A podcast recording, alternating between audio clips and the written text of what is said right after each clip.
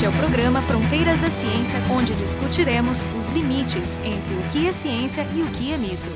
Então, no episódio de hoje, teremos a segunda parte do programa sobre a segurança em urnas eletrônicas, tendo como convidado o Diego Aranha, que é professor na Universidade de Aarhus, na Dinamarca, e é doutor em segurança computacional.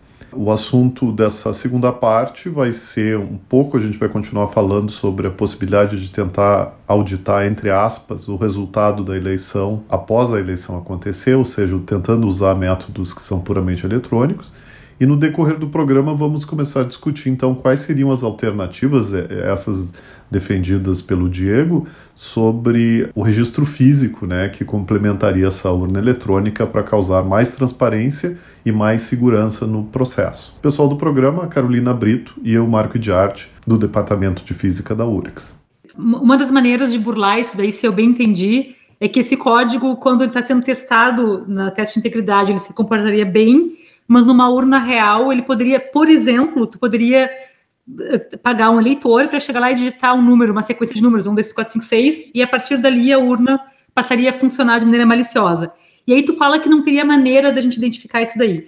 Eu fiquei me perguntando se estatisticamente isso é verdade, no seguinte sentido, não existiriam testes estatísticos que poderiam te mostrar um padrão, um perfil de votação que provaria de alguma maneira que aquilo ali está errado, ou seja, se eu tenho um monte de dados, né, hoje em dia com machine learning, etc., não existem modelos que me permitiriam inferir um erro naquela urna, mesmo que eu não soubesse para quem é o erro qual a margem de confiança, entendeu? O problema é se vai, se vai impugnar uma eleição porque o modelo de aprendizado de máquina ou de um modelo estatístico não bateu com o que você esperava.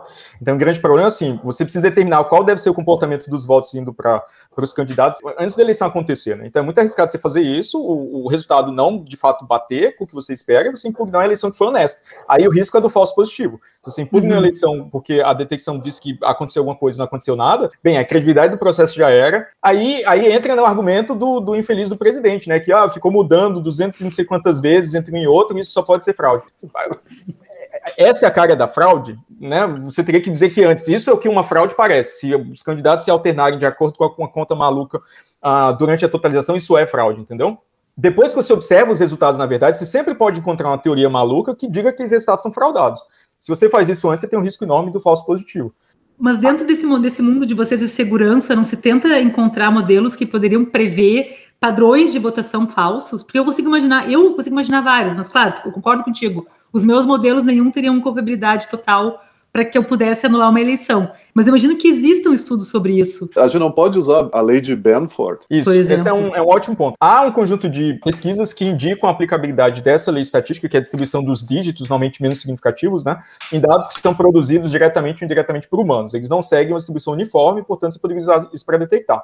Então, ao mesmo tempo que essa lei indica que uma eleição, eu não vou lembrar o ano exato, talvez 2009, foi fraudada no Irã, uma eleição do parlamento alemão de acho que 2006 também não passou na lei de Benford, assim, no teste da lei de Benford. Você vai falar que tem fraude no Irã, mas não tem fraude na, no parlamento alemão, entendeu? Então, ela tem um risco de falso positivo muito grande quando ela se aplica, portanto, não é uma questão consensual na comunidade científica que essa lei é um crivo para aferir integridade de resultado de, de eleição, assim. O próprio criador da lei, não criador, porque não lei não se cria, o observador da lei, né, que observou o fenômeno, ele mesmo diz que o problema da aplicabilidade dessa lei em eleições é que não tem nenhuma explicação quando é, os dados violam a lei. Assim. Para outros tipos de dados, com número de rua, para várias outras coisas onde ela se aplica, a gente sabe por quê os dados seguem aquela distribuição, mas para eleição não. Tanto que você tem eleições, inclusive, do mesmo país, que em alguns casos satisfazem a lei, em outros casos não. Assim, né? Coisa também que eu vi no artigo é sobre a questão importante da privacidade, e tu menciona, por exemplo, que o fato do mesário e a urna estarem conectados, né? ou seja, a urna é o computador que também o mesário está usando para a liberação dos votantes. Tu, tu falaste que isso é um problema sério de segurança. Qual é a questão aí? O software que conta o voto sabe quem está votando. Então, software malicioso, novamente, pode guardar ou vazar essa informação de alguma forma. O nosso ataque de 2012, baseado numa vulnerabilidade, não em comportamento malicioso proposital, ele usava, de certa forma, né,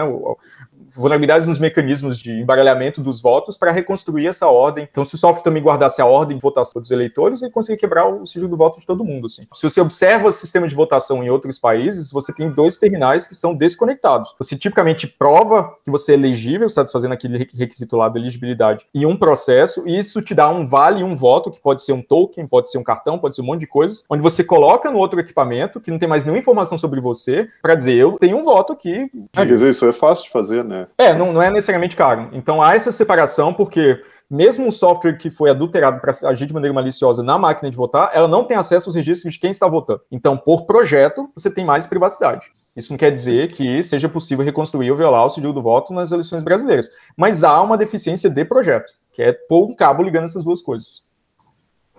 Bom, agora eu queria passar para a questão mais de soluções, né? Eu, eu entendo que tu é favorável à solução do registro físico do, do, voto e eu queria mais ou menos que tu descrevesse qual é essa tua solução. O que, que tu acha que é o mais razoável? E também eu queria fazer a minha pergunta, porque eu tenho que fazer essa pergunta, se tu não consegue conceber um, um panorama onde ele consegue ser completamente eletrônico e seguro. Há várias formas de se implementar esse registro físico. Uma que está sendo considerada é a de você acoplar uma impressora do lado da urna para que o eleitor dentro da cabine devassável observe que foi produzido ali um registro físico, autenticado pela urna, com assinatura digital inclusive, e aí novamente volta aquele ponto de todo mundo ficar observando a urna física até que ela seja auditada. Ou você faz uma amostra, né? Você conta uma amostra por precaução, ou você faz isso depois que um dos partidos solicitar depois da eleição. Tem, tem diferentes modelos em vigência no mundo também. Esse mecanismo, que é o que estava proposto de certa forma, né? O que tentou se propor na PEC em votação no Congresso, ah, esse seria o mais barato para tornar as urnas brasileiras mais transparentes. Mas há outros mecanismos também, onde você, por exemplo, vai na máquina de votar, vota, a máquina não conta votos, mas ela produz uma cédula lá que armazena seu voto, tanto de maneira legível quanto de maneira eletrônica, e uma outra máquina conta. Também é, um, é uma solução possível que você tem um registro que o eleitor consegue observar, verificar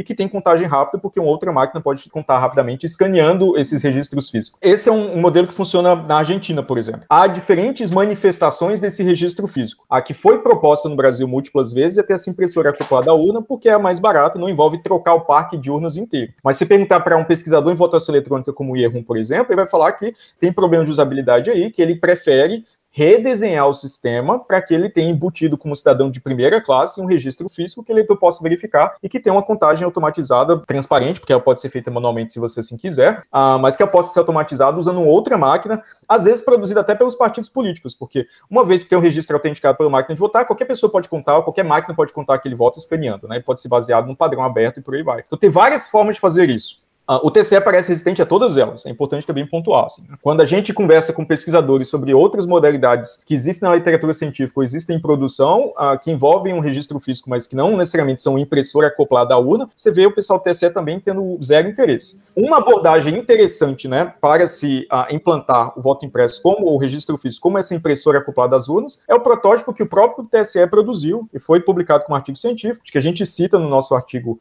essa ideia, onde sim, tem uma impressora lá que produz as escolhas do eleitor, tem um código de barras que é assinado digitalmente, então a urna autentica que aquele registro físico veio daquela urna, sem, obviamente, armazenar informações do eleitor, mas ele, ele diz que esse é um registro físico autêntico, né?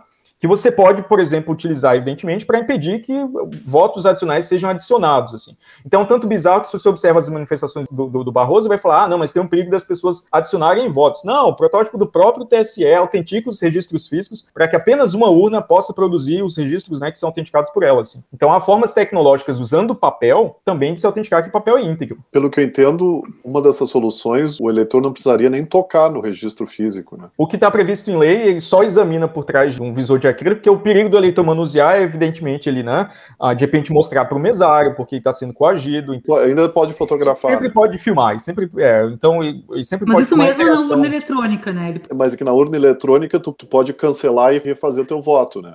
No ah, protótipo entendi. do TCE, você também pode fazer isso com o registro físico. Ao observar o registro físico do seu voto, falar, ele pode estar errado, de repente o software está defeituoso ou é malicioso. E aí você votou no candidato, apareceu outro. Você pode cancelar, esse registro recebe uma marcação de que ele está cancelado, votar novamente, o novo registro físico vai ser ah, produzido para o eleitor tá. observar. Então você teria que filmar Digo... toda a interação para poder quebrar o sigilo, que é o que já é possível na urna atual, ou já é possível em votação de cédula. Você também pode votar, né, filmar todo o seu procedimento até preencher a cédula e depositá-la. Deixa eu te fazer uma pergunta, assim, que é o meu sentimento também, que eu sou um pouco bem na linha do Marco, assim, né? Eu sou bem reticente ao voto impresso, porque eu, eu sou muito cética com relação ao ser humano. Então, assim, se tiver que passar pela contagem humana, eu acho que esse sistema é muito vulnerável. Tá? Principalmente, e aqui vem uma pergunta, seria possível aceitar, porque você acha ali que o Barroso diz que não pode botar um voto a mais, porque o voto tem uma assinatura, mas eu posso tirar um voto. Sim, mas claro que isso, vai faltar um, mas aí eu, com isso eu vou anular a urna, a urna eletrônica. Eu vou argumentar porque certo? esse não é o caso em 30 segundos, mas continue. Não, essa é uma pergunta, assim, que assim, a minha concepção, para eu tolerar a ideia de um voto impresso, eu deveria tolerar a ideia de que eu poderei ter uma diferença entre três ou quatro votos por, não sei, um número, tá? Por quê? porque senão tu cria uma vulnerabilidade imensa na urna eletrônica. Então, se tu puder tirar um voto e esse voto inviabilizar a urna eletrônica, para mim isso é um processo muito inseguro, que pode mudar as eleições num certo local. Então, dentro dessa regra, assim, seria possível prever uma diferença entre a contagem de urna eletrônica e de voto impresso? Esse tipo de coisa existe? É uma ideia possível ou estou viajando? Como que funciona nos Estados Unidos, funciona na eleição do Biden, né? A eleição do Biden foi muito interessante porque 95% dos votos naquela eleição tinham algum tipo de lastro físico. Ou eles foram marcados em cédulas, ou eles foram preenchidos com canetinha lá em cédulas preparadas para serem escaneadas, né, como cartões de prova de vestibular, que usam-se muito nos Estados Unidos junto com o scanner. Então 95% dos votos tinham lastro físico. Vocês viram o Trump pedir a auditoria ou recontagem em várias delas. As pessoas não sentaram e recontaram todos os votos. Elas contaram uma amostra. Então, o que é estudado na literatura científica e na, na prática de eleições eleições eletrônicas, porque né, os scanners são contadores eletrônicos de votos também, é que você faz uma auditoria limitante no risco. Você conta uma amostra dos registros físicos até você confirmar o resultado eletrônico. Se a a vantagem do candidato sobre o outro é muito grande na contagem eletrônica, você precisa contar um punhado de registros físicos selecionados aleatoriamente. Se a, a diferença é de um voto, bem, aí você vai ter que contar tudo, assim, mas esse é raramente o caso. Então, o que a gente prevê, né, é utilizado na prática, é você conta uma amostra. A grande dificuldade da implantação do registro físico é exatamente projetar um protocolo estatístico robusto para usar e processar esse registro físico posteriormente. É por isso que a ideia de, mesmo que fosse do ponto de vista de engenharia viável, de se implementar pressores em todas as urnas para a próxima eleição, não tem ninguém sentado e, e produzindo qual é o protocolo estatístico para o Brasil, qual é a amostragem, né? Qual, como que funciona? É estratificado por região ou não? Tudo isso tem que ser definido, tem que ser observado e nada disso é fácil, assim, né? Além das próprias dificuldades de usabilidade do eleitor com o mecanismo novo. Por isso que a única, a única introdução possível seria lenta e gradual, é um projeto de 10 anos. Se você observa, por exemplo, Estados Unidos e Índia, que rematerializaram suas eleições, foi um processo de décadas. Assim. Partir para sistemas que os Estados Unidos mesmo utilizou ah, por muitos anos, que eram puramente eletrônicos mas eles chegaram à conclusão que não só eles eram vulneráveis, inclusive com vulnerabilidades muito parecidas com as que a gente encontrou no sistema brasileiro, como eles eram opacos. A sociedade precisa confiar no conjunto de técnicos que vai escovar bit lá depois da eleição e tentar descobrir se houve fraude ou não, com registros que já passaram pelo software que você quer auditar. Então, ao longo de um processo aí, novamente, de uma década, eles rematerializaram seus votos, ou reintroduzindo cédulas, ou introduzindo trilhas físicas e máquinas de votar eletrônicas, como é o que é proposto no Brasil, ou colocando sistemas de scanner. E, em vários dos estados, eles já propuseram né, e aprovaram esses protocolos para a observação estatística da evidência há uma alegação de fraude, há um pedido de recontagem, você conta uma amostra, e tem inclusive software que auxilia esse processo, tem artigos na literatura que mostram como usar dado de RPG para calcular a amostra, para você não precisar. Vai que a, a, a, energia acabou, você precisa recontar votos não tem energia elétrica. Como que você faz a amostra se não for via software? Usa dado D20 de RPG, assim, até isso tem que é para você conseguir fazer um processo também mais transparente, né? Você não, você vai fazer amostra estatística, você talvez não quer usar software, você talvez quer usar alguma coisa que as pessoas observem que está se comportando também de maneira honesta, como um dado de 20 faces. O que, que é RPG? Eu imaginei, eu imaginei que seria algo que você, que você conhecesse. É role-playing game, né? Dungeons and Dragons, esses jogos de. de ah, sim, entendi manifesta um personagem, eles têm uma coleção de dados de muitas faces que servem também, se eles não forem enviesados, para você também fazer né, sorteios não triviais, digamos assim, no universo maior. Então, essa é a parte difícil, como usar o registro físico da maneira apropriada. Eu não tenho resposta para o Brasil. Essa pesquisa nunca foi feita. Então, e ela não é uma resposta fácil. Havendo essa intenção, você precisa fazer as duas coisas: introduzir um mecanismo numa fração muito pequena das urnas para observar a usabilidade e determinar um protocolo de como usar esse registro físico da maneira correta. Esse foi um ponto que o Daniel nos comentou no programa anterior que eu achei interessante, que ele disse assim: o TSE não é contra, mas eles acham que muitas vezes as possibilidades de fraude no voto impresso são minimizadas, as possibilidades de fraude nos votos eletrônicos são maximizadas. E de certa forma, o que tu está dizendo é que realmente para tu inserir voto, voto impresso, voto físico, registro físico, tem que ter um, todo um arsenal de segurança também, né? Você precisa fazer um bom trabalho para garantir a integridade da evidência. Não quer dizer que nenhuma urna física possa sumir no país inteiro. Pode. Mas isso não né? pode desestabilizar a eleição. Né? Você tem que limitar o risco, né? Então, se bola um, uma amostragem onde uma fração pequena de urnas, se elas de repente sumiram, foram comprometidas, ainda assim você consegue auditar a eleição com um bom percentual, uma margem de confiança. Uma outra coisa também que é uma confusão enorme é que o, o, registro físico, ele é uma maneira de você aumentar a transparência, mas que evidentemente vai aumentar o que a gente chama de superfície de ataque do sistema, especialmente para agentes externos. Isso é fato. É um equilíbrio tênue ali entre resistência a ataques externos, o que as pessoas entendem por segurança, obviamente eu estendo isso também para agentes internos, e transparência. O, o, registro físico, ele é de certa forma uma maneira de você relaxar de maneira controlada, diminuir mesmo a segurança do sistema contra algum tipo de fraude, para poder ter um ganho desproporcional muito maior em transparência. Isso é consenso. Assim. Essas coisas, de certa forma, vivem em constante tensão no projeto de sistema de votação. É, o que a gente tem no Brasil é, entre aspas, um sistema que é completamente seguro contra atacantes externos, por uma série de camadas de segurança, supondo que elas comportam da maneira esperada durante a eleição, mas que sacrifica demais a transparência, especialmente em nome da eficiência, né? Por resultado sair na noite lá ah, do Jornal Nacional e todo mundo ficar feliz porque o novo presidente está eleito. Às vezes não feliz, né? O que seja. Então, assim, há um comprometimento muito grande de transparência em nome de eficiência e do projeto de alguns mecanismos de segurança que dificultam muito a possibilidade de auditoria. A, a ideia do registro físico, novamente, é uma forma de tentar reequilibrar essas coisas, onde há o sacrifício, de certa forma, da superfície de ataque. Ela fica maior, tem mais coisas para se proteger. Isso é ponto pacífico. Mas a literatura científica mostra as respostas, né? Quais são os requisitos que precisam ser preenchidos para que isso possa ser feito de maneira uh, razoável. Então, uh, o, o, registro físico não é algo que se agrega ao sistema que vai torná-lo à prova de fraudes. Na verdade, você cria ali alguma coisa que vai ajudar muito a sinalizar tentativas de fraude o que você acabou de colocar, né? Ah, se de repente um, um voto some, o registro físico cumpriu seu papel. Ele mostrou que alguém conseguiu provocar uma intervenção, né? Que mudou a correspondência entre o registro eletrônico e o registro físico. Então ele funciona ali como um, uma bandeirinha vermelha falando é, algo mas. Eu, eu acho que a questão da, que a Carolina colocou também a minha dúvida é que se eu consigo anular todas as votações nos colégios eleitorais onde meu adversário político é mais forte que eu, que é o que o Trump, por exemplo, tentou fazer nos Estados Unidos, porque ele, ele tentou tentava questionar mais as regiões onde ele perdeu por muito para ver se ele conseguia reverter a, a, eleição lá, né? A minha dúvida é esta: eu abro essa fragilidade e permito que seja manipulado de forma inteligente quais as urnas vão ser anuladas e quais as não vão ser. Né? Essa é a dificuldade da amostragem, em primeiro lugar, e da importância de, independente de, de como o, o, processo é projetado, tem que ter fiscais de interesses opostos em uma fração enorme das sessões eleitorais para que o risco disso acontecer seja mínimo, assim, né? O registro físico não substitui a necessidade de se fiscalizar ou garantir a integridade da evidência que é produzida. Mas, se algo errado acontecer, ele, ele grita, né? Ele mostra que tem um problema lá. Agora, imagina, vamos supor que uma eleição foi decidida em algum lugar com a diferença de um voto. E vamos supor que o programador, o técnico o TRE responsável por isso, sabia que a margem estava extremamente apertada, certo? Então, talvez um punhado de votos trocar de um candidato para outro fosse suficiente, ele introduz uma alteração que, que provocasse isso. Qual a possibilidade da gente, pós-eleição, supondo que essa alteração foi feita num, num, universo que não seria de urnas, não seria é, é, detectado pelo teste de integridade, a gente acabou de argumentar que para um, um, número muito pequeno de votos isso é perfeitamente possível porque a amostra é muito pequena e por aí vai. Tem os problemas também do ambiente, né? Qual que é a chance que a sociedade tem, depois do fato, de descobrir que de fato isso aconteceu, assim? Ela é, ela é ínfima. Mas, é Diego, sinceramente, esse teu exemplo eu acho ruim, porque se tu tivesse esse problema de um voto, o registro físico não resolveria isso, porque esse um voto ele também pode ser retirado por um cara que está fraudando. A distância é tão pequena, o, o, erro pode acontecer tanto num voto com registro físico ou não. Transformemos de um voto para 1% dos votos. E aí muda tudo, porque mudar ah, 1% dos votos via software do ponto de vista do software, isso requer uma alteração bem menor. 1% dos votos físicos já é um estrago que você precisa de um monte de gente em vários lugares. Então, ah, certamente, por 1%. 1% dos votos é gigante, sim. Eu gostei muito da solução da Argentina, eu gostei muito da ideia de o, o voto físico ser contado por uma outra coisa, que não tem a ver com TSE ou coisa assim, parece uma ideia interessante. Também gostei dessa é, ideia. eu gostei dessa ideia. Estou meio convencido. Muito obrigado, Diego.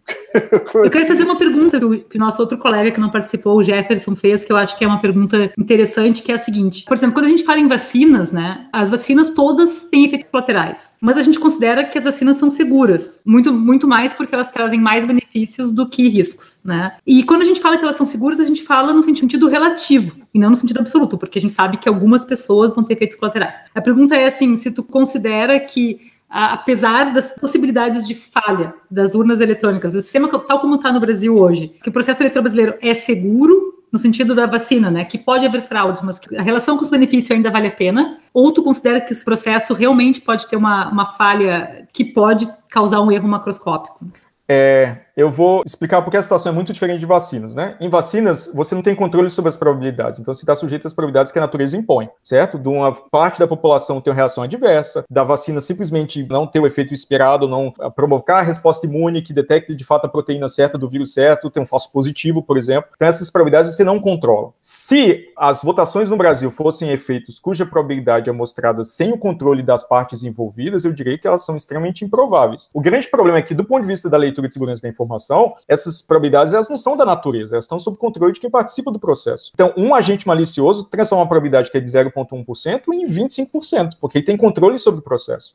A tarefa dele passa a ser como que eu consigo exercer essa atividade maliciosa sem que ela seja detectada. Então, não é simplesmente mais uma questão da natureza. Ele vai ter acesso a, por exemplo, a pessoa que deveria olhar o código dele de repente naquele dia fala: Não, não precisa olhar, não, eu só fiz alteração besta. Ou vai falar para o outro: Não, essa máquina aqui deu problema, troca por essa outra aqui para a gente compilar o código. Ele tem controle sobre etapas do processo que poderiam detectar aquela ação maliciosa. Então, não dá para a gente falar estritamente em, em, probabilidades como a gente fala na natureza, uh, o que dificulta novamente a história da amostragem. O teste de integridade do TSL meio que segue um pouco essa ideia de que não há agentes que possam distorcer probabilidades. Então, se você seleciona uma amostra de urnas e faz uma simulação, o resultado vai estar certo, assim, não tem, não tem mais o que fazer. Mas, na verdade, não, porque né, agora você tem humanos tentando fazer aquele processo, pelo menos é assim que a gente modela do ponto de vista de segurança, você tem humanos ativamente distorcendo essas probabilidades. Mas então a tua resposta, trocando em miúdos, que realmente é possível burlar uma eleição no Brasil e tu não vai nunca ficar sabendo.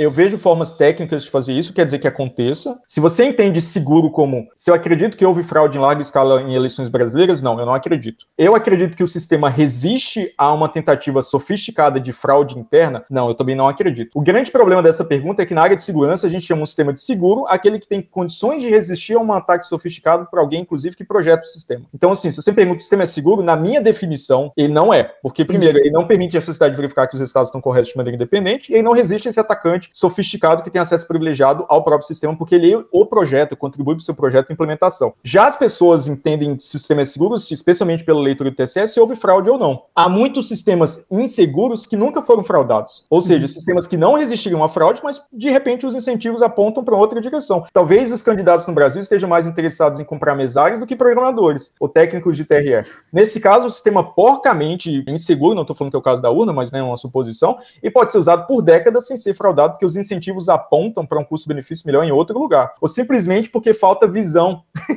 e planejamento nos políticos locais para falar assim, peraí, né? Essa questão de bits e bytes é mais interessante do que a primeiro exame, a primeira análise me despertou dependendo da definição, o sistema é seguro ou não. Eu não acho que houve fraude, especialmente em larga escala. Ah, há, sim, é, é, evidências de compra de votos, evidentemente, mas de compra de mesários, ah, isso com certeza. Tem, um, tem uma evidência, inclusive, que o próprio TSE publicou, que é muito interessante. Eles fizeram um cruzamento entre pessoas que justificaram de maneira eletrônica, ou seja, é possível centralizar esses registros, e votos que foram computados por títulos de eleitores. Eles viram que tinha um número bem razoável de dezenas de milhares de votos de pessoas que justificaram. Ou seja, a meu ver, tinha mesário votando por eleitores faltosos. Assim. E para eleições pequenas, como eleição municipal, isso faz sentido. Para você eleger um vereador numa cidade pequena, faz muito mais sentido comprar um mesário de três sessões eleitorais do que comprar um programador no TSE, né? Sem, sem olhar os preços, é simplesmente a logística é mais simples, assim. Eu queria fazer uma outra pergunta um pouco romântica, porque eu acredito na educação. Apesar de achar a solução da Argentina bem interessante, a do Brasil eu ainda sou cética. Mas a minha pergunta romântica seria, seria uma alternativa que parte desse valor que vai ser destinado a toda essa transformação aí de, de investimento num voto físico, a gente poderia chegar num sistema ideal se a gente investisse em educação no sentido mais formal, assim, dizer, bom, eu vou formar mais cidadãos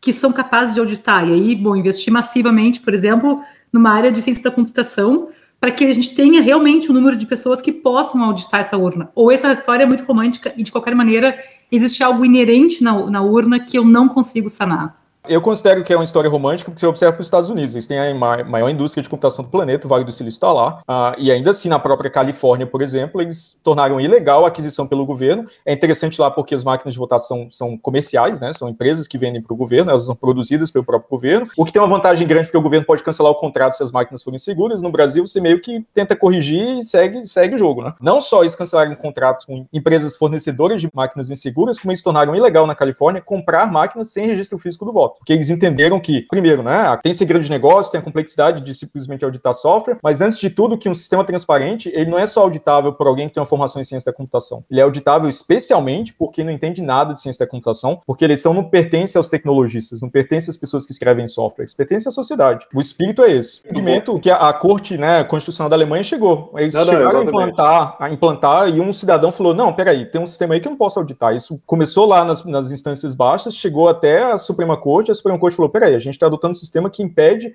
cidadão sem especialização de auditá-lo. Se fosse para submeter a declaração de imposto de renda, estava tranquilo, mas para eleição, acho que eleições têm requisitos adicionais. Então, terminou suspensa e eles voltaram a fazer eleições puramente baseadas em cédulas depois disso. Eu queria só voltar àquela pergunta que eu tinha feito. Na tua opinião, existe um sistema puramente eletrônico e que seja quase tão bom ou melhor que o sistema esse que é híbrido? As melhores soluções puramente eletrônicas elas são para votação, as que têm mais sucesso. Não vou falar que do ponto de vista técnico são as que menos me preocupam, mas as que têm mais sucesso do ponto de vista de usabilidade, né, de confiança parte do eleitor, ah, são algumas que têm uso para votação via internet. Talvez a Estônia seja o exemplo mais claro. A Estônia é um caso curioso, que você pode votar via internet, mas você também pode votar em cédula, se você não confia no sistema de votação via internet, e um cancela o outro. Então, se você for coagido, por exemplo, a votar num certo candidato porque o, o chefe da sua empresa decidiu que domingo é o dia de todo mundo votar, então vem para a empresa e vota daqui, você pode depois votar em cédula para cancelar aquele voto coagido, o que, é, o que é bem interessante. Assim. Então, assim, do ponto de vista de colaboração com a comunidade técnica daquele país, de evolução do sistema, talvez a Estônia seja o melhor exemplo que a gente tem.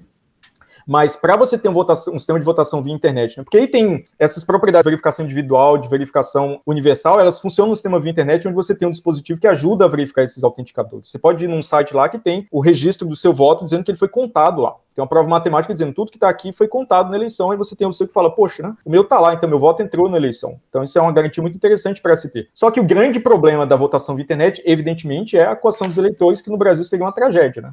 As pessoas votando pelo celular, imagina numa região de população vulnerável, com os, os caciques locais, né, organizando a eleição para que ela aconteça da forma, da forma esperada, que não tenha surpresa no resultado. Assim. Então é muito difícil implementar em qualquer país que não tenha um estado de, de saúde da democracia já muito avançado, de certa forma, é um requisito fundamental. Mas ainda assim, eu me preocupo, por exemplo, com a Estônia, porque é um, né, um ex-União Soviética, a Rússia está lá, a Rússia é extremamente agressiva no espaço eletrônico, né?